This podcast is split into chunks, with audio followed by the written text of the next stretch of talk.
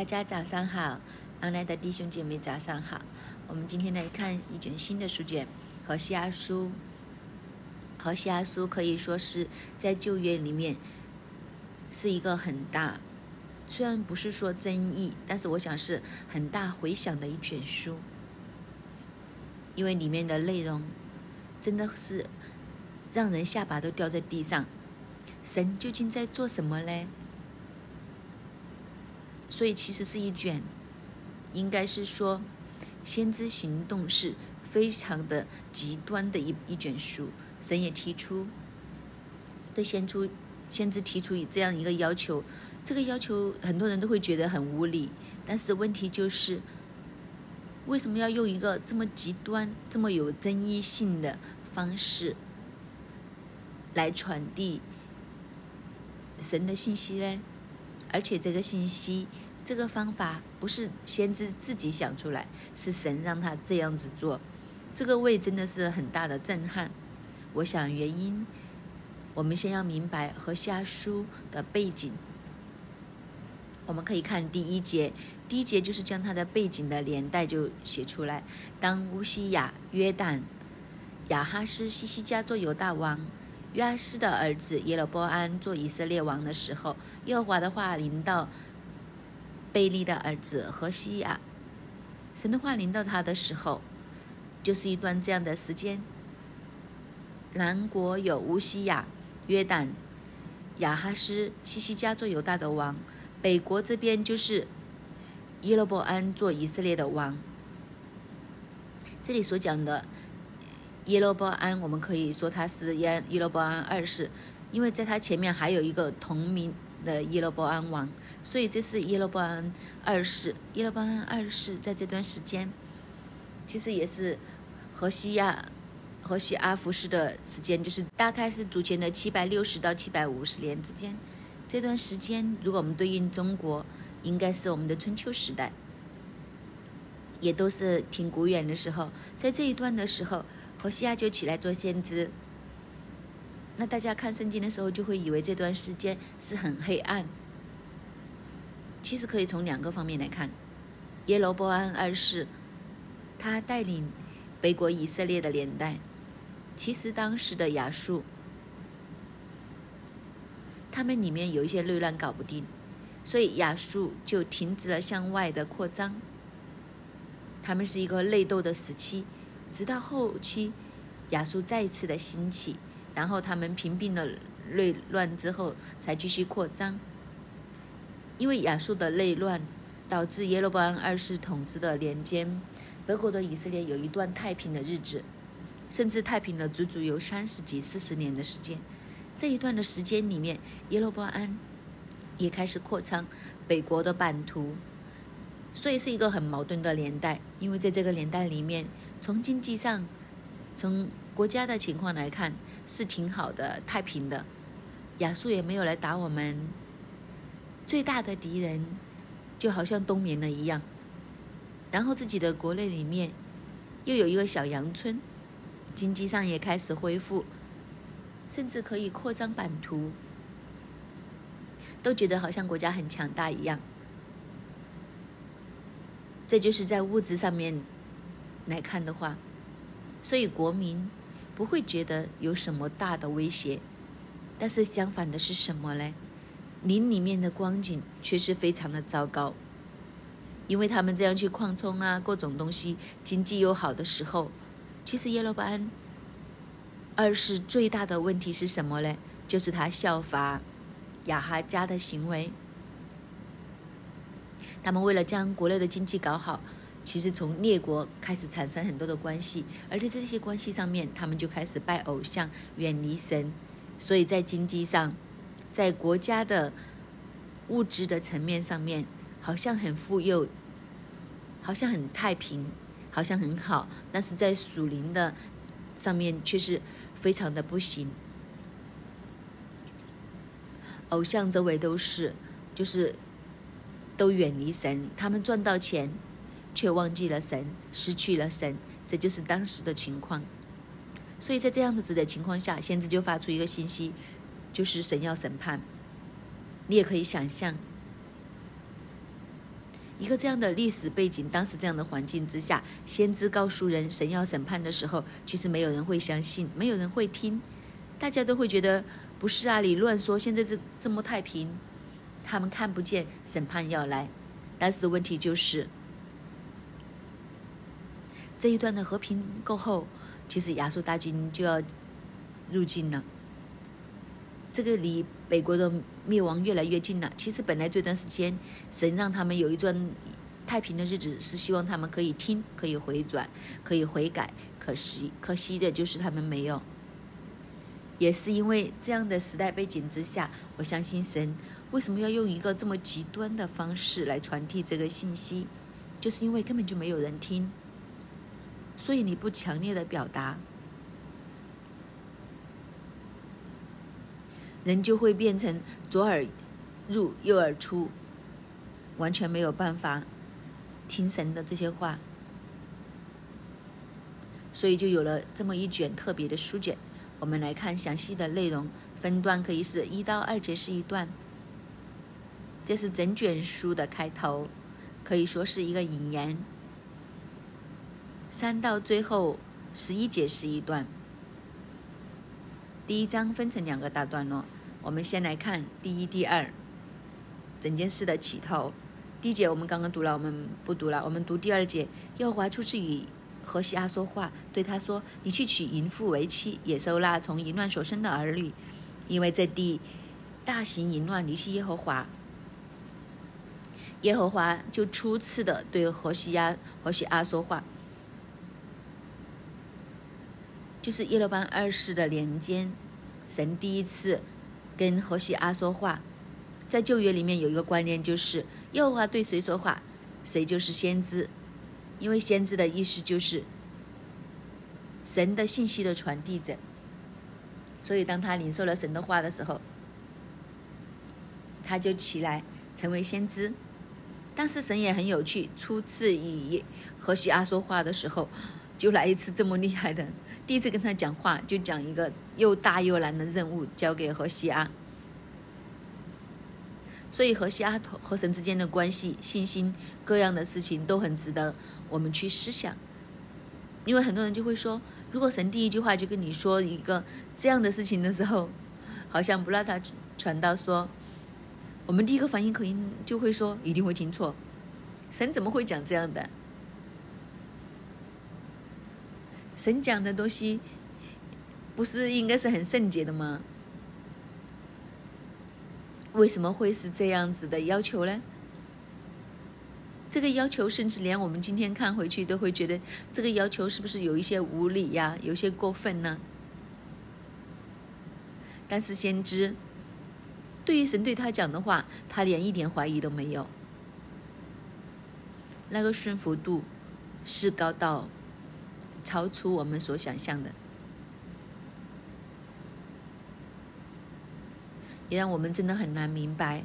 所以神的话初次临到何西阿，对他说什么呢？你去娶淫妇为妻，也收那从淫乱所生的儿女，因为这地大行淫乱，离弃耶和华。后面那里我们明白，因为这地大行淫乱，离弃耶和华，在神的眼中看见的，就是这个地方。大型淫乱，离弃耶和华，为自己增添了很多的偶像。神用和以色列人之间的关系，就是用婚姻做一个比喻。所以，当以色列人将其他的偶像引入，就好像一个不忠，好像一个背叛一样。所以在神的眼中，这个现在这个时候，地上大型淫乱，离弃耶和华的时候，所以属灵里面是非常的黑暗。虽然尽管在现实当中，他们感觉好太好像很太平，一个太平盛世一样，但是在神的眼中所看的，恰恰就是另外一个相反的图画。这也给我们一个提醒，就是有时候我们做基督徒，我们的人生在我们的人生里面，究竟在神的眼中，什么是好的光景呢？如果我们赚的钱世界，我们有很舒适的生活，我们的经济很好，但是我们和神的关系。在当中离弃神的话，其实，在神的眼中，这个人都不是好的。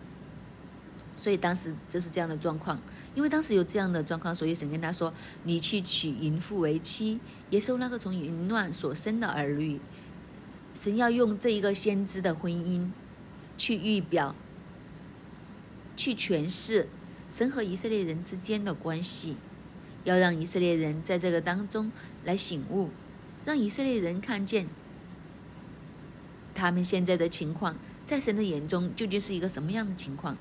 中文的翻译就是：“你去娶淫妇为妻，也收那从淫乱所生的儿女。”英文的翻译有可以让我们看多一点东西。英文就是去为自己娶一个淫妇。什么叫为自己娶一个淫妇呢？也收那从淫乱所生的儿女。我都有一个，有些解经家会说，这个和西阿。其实神说：“你去娶一个淫妇，没有指明是谁。”何西阿一听这个信息，他马上就行动了，好像他心里面已经早就有一个目标一样。他不需要走去周围去问一问，总之神一讲，他就马上就去行动，好像他一早一早已经有一个人选在这里一样。所以我想，我们有些人都会相信。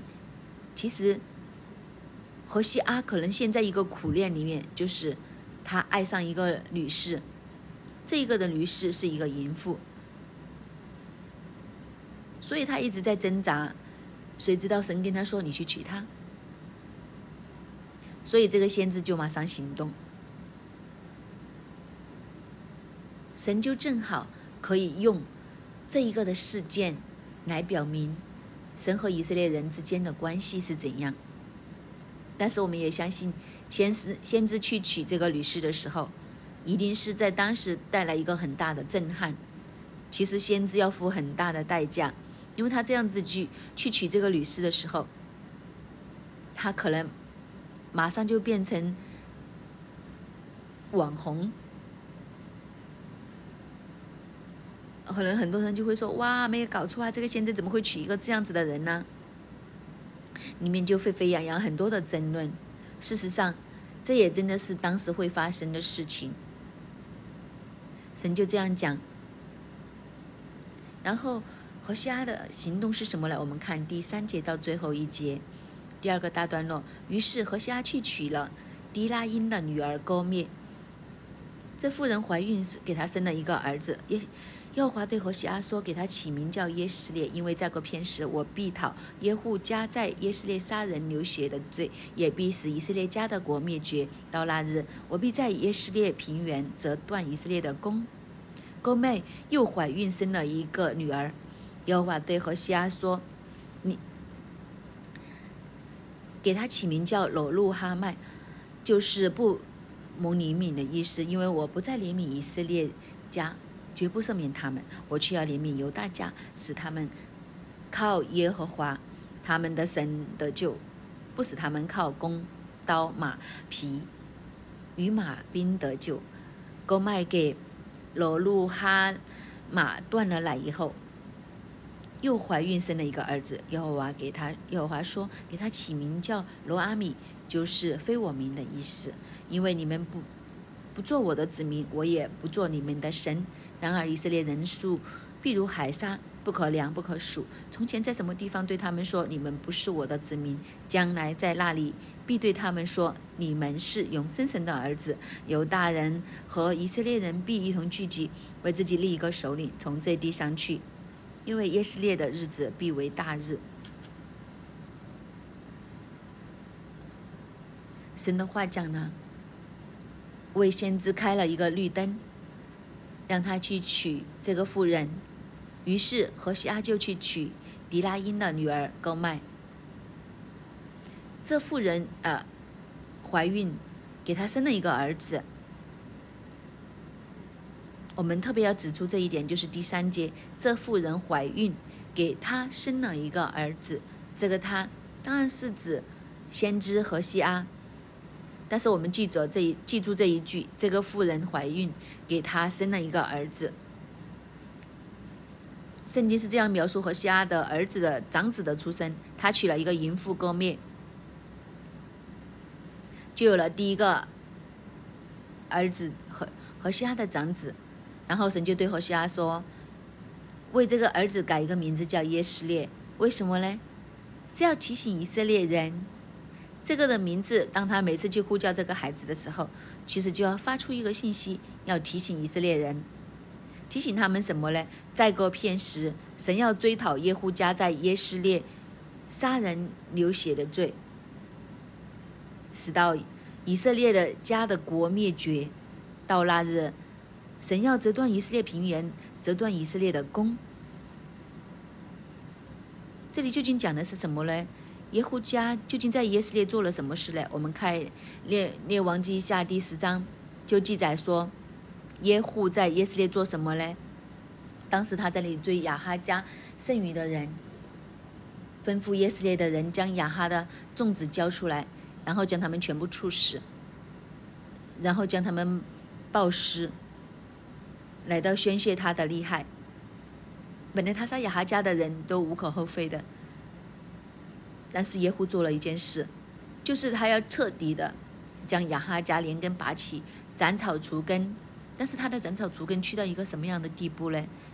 就在列王记下第十章记载，他甚至和所有的亚哈家有关联的人，什么叫有关联的呢？中国人的讲法就好像诛九族。连亚哈家的所有的大臣啊、密友啦、祭司啊，通通全部都杀了，就是已经太过头了。你要对付的是亚哈家，为什么连亚哈家的朋友都杀呢？朋友都算呢，既然他们是朋友密友，那就算都不都不算了。那连大臣也杀，这些的大臣其实他们是无辜的。大臣都算了，他还连祭司都杀了。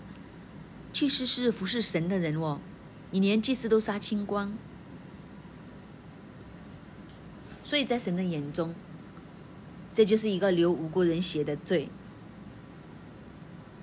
这一笔的血账，其实就记在了北国以色列的头上，所以这一笔的债其实是要还的。神的审判是会临到的，再加上后来的。北国的诸王，全部都行亚哈家的恶，增添偶像离弃耶和华，所以一个加一个，一个加一个，神一直在给机会他们悔改，容容让是他们，给他们时间，但是没有一个人悔改，而且越来越恶，越来越行耶和华眼中看为恶的事，所以神就说那个审判一定会来。这个审判其实已经越来越近了，因此就叫先知将他大儿子的名字改成耶斯列，就是要提醒以色列人，要告诉以色列人听，审判来了，审判来了。你看见这个孩子一天一天的长大，你就知道日子越来越近。这就是第一个神向以色列所发出的信息，但是这个信息是透过何西阿的婚姻。和他的孩子来发出的，然后第六节，勾灭又怀孕生了一个女儿，耶和华对何西阿说：“给他起名叫罗路哈玛。”我们将第六节对比第三节，这妇人怀孕，给他生了一个儿子。第六节，勾灭又怀孕生了一个女儿。当我们这样对比的时候，你会发现，前面给他生了一个儿子，这里又说勾麦又怀孕。生了一个女儿，就没有讲到先知，所以有很多解经家都相信，其实这一个的女儿，当何西阿和勾灭生了一个一个儿子是，又生了一个女儿，没有写给他生了一个女儿，所以所以很多解经家都相信这一个何喜阿，这一个女儿不是何喜阿亲生的，这也解释了。为什么勾灭会成为一个淫妇？就是这样的原因。所以他帮何喜阿生的第二个，或或者是何西阿名下的第一个女儿，可能不是他亲生的。当这个孩子出生的时候，神就说，帮他改个名字叫罗路哈玛。罗路哈玛的意思就是不蒙怜悯，其实就是要用这件事情来表示，神对以色列家的怜悯已经去到尽头了。绝不赦免他们。神的审判要来了，怜悯恩典的时候已经到了，所余无几了。所以他们一直这样滥用神的恩典，滥用神的怜悯。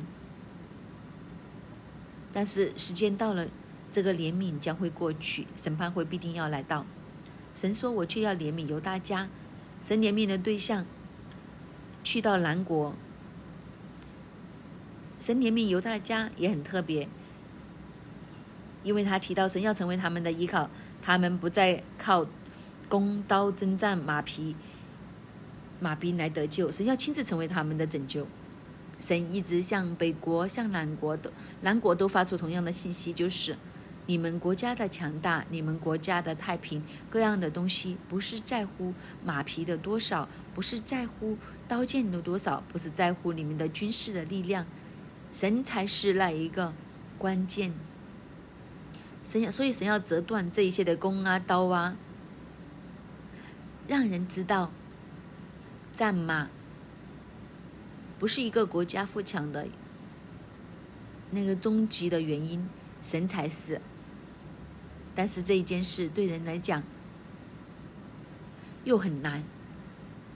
我们可能头脑上自己告诉自己“对呀，对呀”，但是当你真的要去做的时候，我们是不是真的行呢？我们很容易就靠这些我们摸得到、抓得住的这一些国力、军事，对今天的社会也是一样。我们告诉人，我们信主，我们要仰望神。神是我们的依靠，神是我们一切安全感的泉源。但是，如果你见到你的银行存款一直下跌下跌的时候，你是不是还可还可以告诉自己说：“我不用怕，我有神，神才是一切终极的答案。”但是很多时候，其实我们都将我们的安全感放在这些看得到的东西。究竟我们的存款有多少？甚至可能我们是基督徒。我们都会看，如果有一层，有个几套房子在手里就不同了。当我们没有这些东西的时候，我们的信心是不是真的可以去靠耶和华呢？这也是值得我们今天去思想。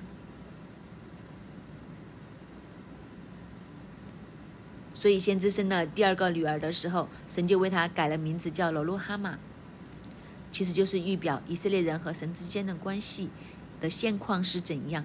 这个现况就是，神说不再怜悯这个地方。为什么这个女儿会叫着罗路哈马呢？当然，属灵上面要传递一个信息，就是神的怜悯去到尽头了。但是另外一方面，这个女儿的身份也是很特别，因为他未必是先知亲生，甚至大部分的神学家都咬定他一定不是。先知亲生的，所以这一个女儿可以说是从淫乱而生。她不蒙怜悯的原因，是因为她从淫乱而生。所以神在这里释放一个什么样的信息呢？就是当日的以色列人，神的怜悯之所以不再怜临到他们的原因，是因为他们成为淫乱的儿女。因为神本来是他们的父，是他们天上的天父，但是他们不认神，然后他们去引入一些偶像，巴利呀、亚瑟拉呀等等，以这些偶像为他们的神，就好像以这些偶像为他们的父母一样，在神的眼中，他们成为了淫乱所生的儿女，所以这个怜悯不再临到。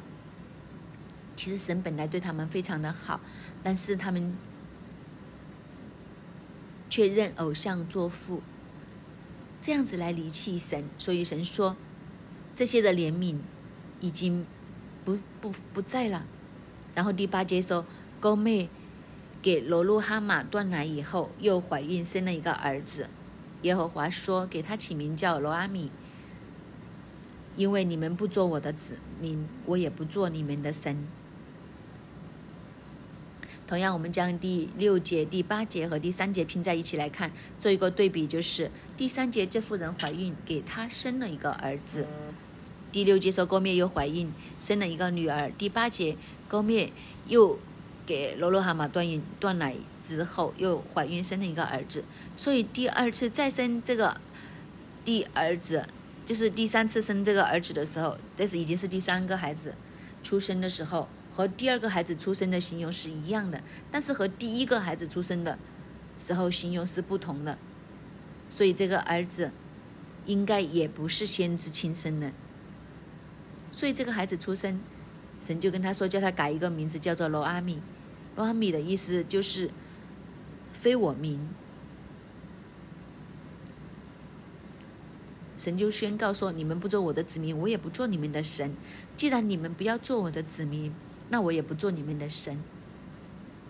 这个次序千万不要可以调转，调转了就变成神发动先。其实是因为以色列人拒绝神。他们不要做神的子民，所以神说：“那我也不做你的神。你做初一，我做十五。既然你拒绝我，那我也没办法。你不要做我的子民，所以我都不做你的神。但是，是不是神就去到这么绝嘞？因为两个孩子的名加起来就是不蒙怜悯，另外一个就是非我名。”以色列人得不到神的怜悯，以色列人从此在神的眼中来看的话，也都不再是他的子民了。这样子的情况之下，但是第十节说：“然而以色列人的人数必如海沙，不可量不可数。”但是神又好像为他们留出了一个尾巴，留了一个出路，将来还有一个盼望。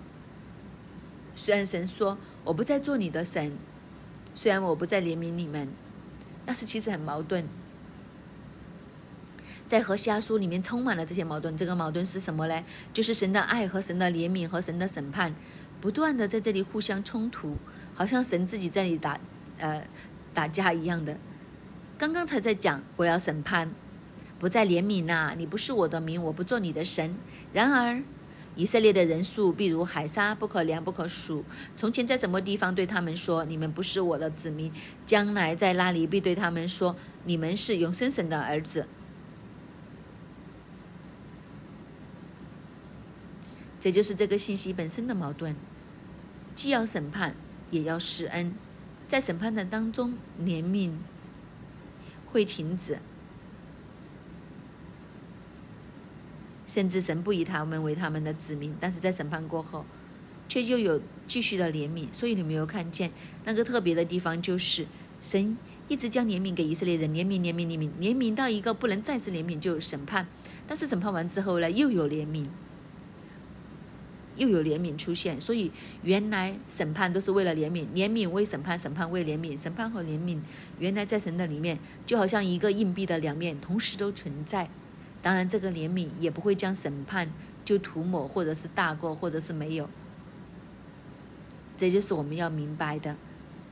那个审判其实是一个极大的管教，目的是要让我们能够重新的归回。所以我们要明白这一点。我们不可以抓住神的怜悯，滥用神的怜悯，以为就可以躲过审判，审判就不会领导错误。审判一定会临到，但是在审判当中，我们又要有一个盼望，就是神在审判当中会为我们留一条出路，让我们可以经历得过，可以站立得稳。其实这个和新约是有一点抵触都没有的，审判是一定会来的，新天新地一定会展开，神的没错，神的审判一定会临到，但是神的审审判当中也预备了救恩，所以这个就是恩典和审判之间的关系。但是我们也不能够，因为我们知道有救恩，我们就心看审判。我们也要知道，审判后一定会临到，所以我们要提起心肝，要做好自己，尽好我们自己的本分，以至审判来的日子，我们面对审判的时候，那个的程度是可以低一些，或者我们能够站立得住，可以经过。真的好像火里面经过一样，所以这就是神像他们所发出的一个信息：审判一定会来的。不过在审判之后，你们将来会有一个日子，不是神在哪里跟你们说你不是我的子民，将来也在那里必对你们说你们是永生神的儿子，而且犹大人和以色列人必一同聚集，为自己立一个首领从这地上去，就是复兴必定会临到，因为耶斯列的日子必成为那日，耶斯列的名字就是神栽种，所以在这章里面，耶斯列也代表神的审判，所以这个审判的日子必为大日，不要轻看这个日子。这个审判的大日必定会临到，但是我们也不需要绝望，因为神也为我们给我们恩典，在这个审判临到的时候，神会重新的收纳这些以色列人，以色列人和犹大人，他们会重新的合一起来，重新的一起来归向神，这是一个极大的复兴，这是神的子民和神之间的复活，甚至。神说：“你不是我的子民，但是将来，他说你是神永生神的儿子，从子民变成儿子。所以这就是神的能力复活，神就透过和西阿来传递一个这样的信息。今天对我们的提醒就是：我们不要滥用神的恩典，我们不要只是定睛经济上面、物质上面的丰裕，其实我们要反省。”我们要反思的就是，我们今天在香港，在一个这么富裕、这么平安的环境里面，究竟我们和神的关系是怎样呢？究竟在神的眼中，这个富裕和西亚的年代、耶罗波安二世的年代，经济上面很发达，但是在属灵方面一片荒凉，甚至是大型淫乱，引致神的审判怒气临到，还是怎样呢？今天我们都要值得我们去思想。我们要看重的就是我们和神的关系。其实属灵里面的现况，胜过超越物质界。物质界就算怎么平安都好，但是如果我们灵里面是荒凉的话，这不是一件好事。相反，我们要追求的就是在灵里面和神的关系，我们属灵的光景，那才是真正的平安，那才是真正的繁华。那才是真正的祝福。愿神开我们的眼睛，让我们能够审查我们自己现在属灵的光景是站在一个什么样的位置上。究竟是我们是蒙神喜悦，还是我们在招致神的审判？还是神的神的审判一定会临到？我们整个的人生的将来是没有盼望的。就算表面现在多么风光都好，但是这个风光必成为过去。阿门。主啊，这是我们的祷告。我们愿意将我们的身体献上，当成活祭。主啊，我们愿意一生做你圣洁的器皿，一生传扬基督里的福音，好不好？弟兄姐妹，我们一起来开声，开声感恩赞美我们的主。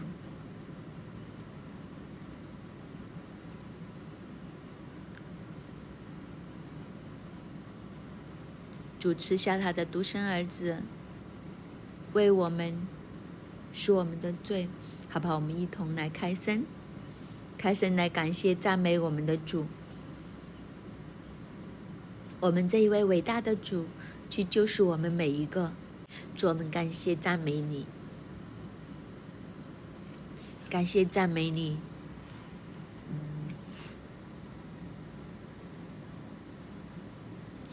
保守我们每一个，保守我们的家庭，保守我们的经济，都满有你的恩典。主啊，我们今天愿意来到你的跟前，来跟你讲，我们愿意献上我们的全人，来服侍你，愿意将我们。成为你的活祭，献上给你，主啊！我们人算什么呢？你经顾念我们每一个，主，我们感谢你，赞美你，弟兄姐妹。我们今天来看和下书的时候，我们看见过往神拣选先知和西阿和以色列来说话。当何西阿接受、听到神的吩咐的时候，何西阿没有存半点的怀疑，就来听，就来做。今天，我们是不是都同样的起来，成为这个时代的何西阿嘞？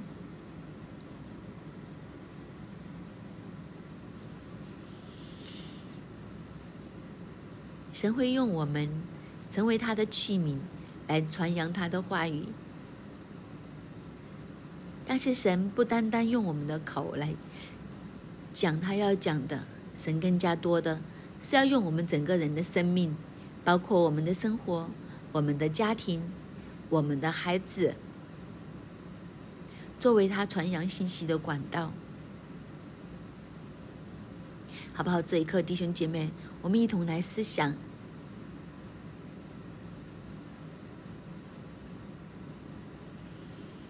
神有没有一份的启示临到我们当中？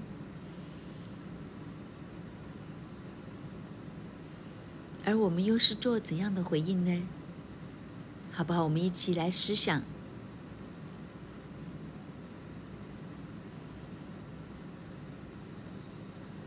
会不会神已经启示了我们，要起来做他的门徒呢？神的每一份启示提醒我们，都要去牧养他们，牧养他的羊。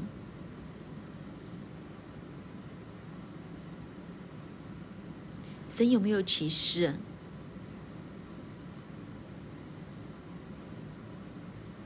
我们要更多来关心我们身边的人，好不好？我们来思想，神给我们的这一份启示。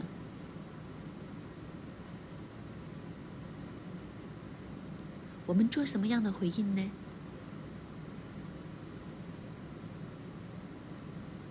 可能骑士临到的时候，我们都有很多的惧怕，我们都有很多理性的推却。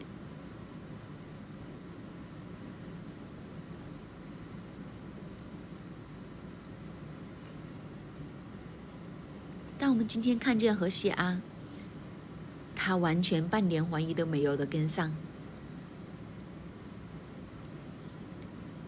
立时的就回应神的呼召，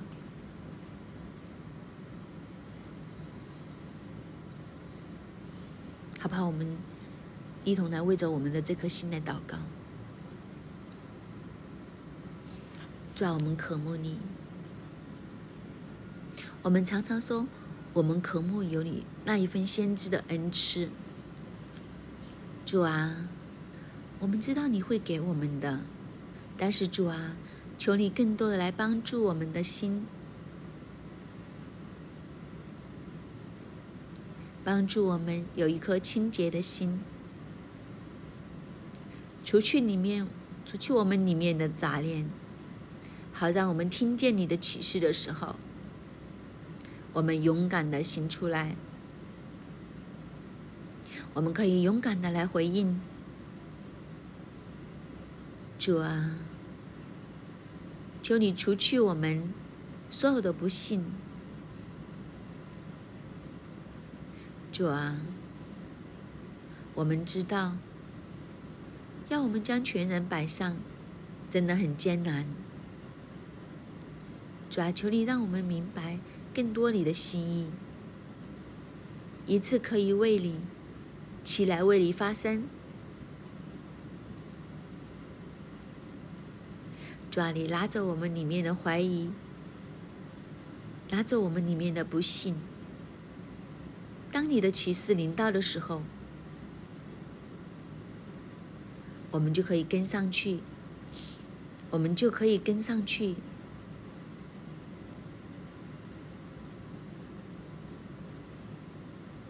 主要当我们里面被很多眼前的。世界的东西来辖制的时候，主要求你拿走我们里面的思想，好让我们可以将你放在我们的首位。我们可能很多时候都会将我们的家庭、我们的孩子、我们的经济放在你的前面，拦阻我们去跟随你的步伐。主啊，求你帮助我们的心，让我们可以以你为首，拿走一切世界的思想。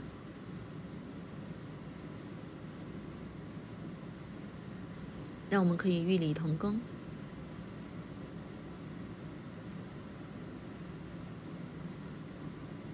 让我们可以踏实的、坚定的跟在神的步伐里面。主啊，求你更多、更多来帮助我们每一个，帮助我们每一个来到跟上你，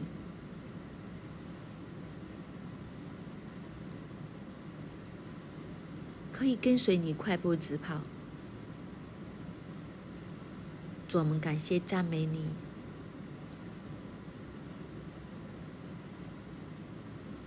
在何西阿书的一章四到五节，耶和华对何西阿说：“因为再过片时，我必讨耶户家在耶斯列杀人的流血的罪，也必使以色列家的国灭绝。”到那日，我必在耶斯列平原折断以色列的弓。今天神跟我们说，审判已经要来到，审判已经要来到了。我们今天是不是已经预备好我们自己，在末世的里面来跟随神，跟随神来面对那一份的黑暗，对抗仇敌？究竟我们今天捉住的，还是世界，还是我们可以放下那一份的，那一份信靠世界的，依靠神呢？我们那一份的安全感，是不是还在于靠弓刀、马匹征战、马兵来得救呢？好不好？我们都安静下来。安静下来，更深的来思想。今天黑暗的时代，末世来临的时候，我们是不是依然将那一份的安全感放在世界的里面呢？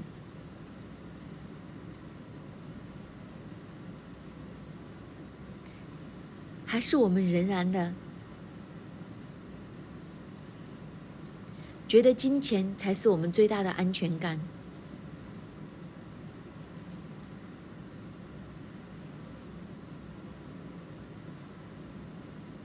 好不好？我们一起来到神的面前，我们来认罪。我们一同来跟神诉说：主啊，今天我们在你的面前。我们向你承认，我们没有将我们最大的安全感来信靠你，我们反而来信靠世界给我们的一切，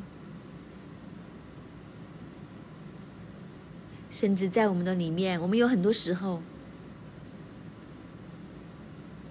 我们不觉得你是供应的源头，但是主啊。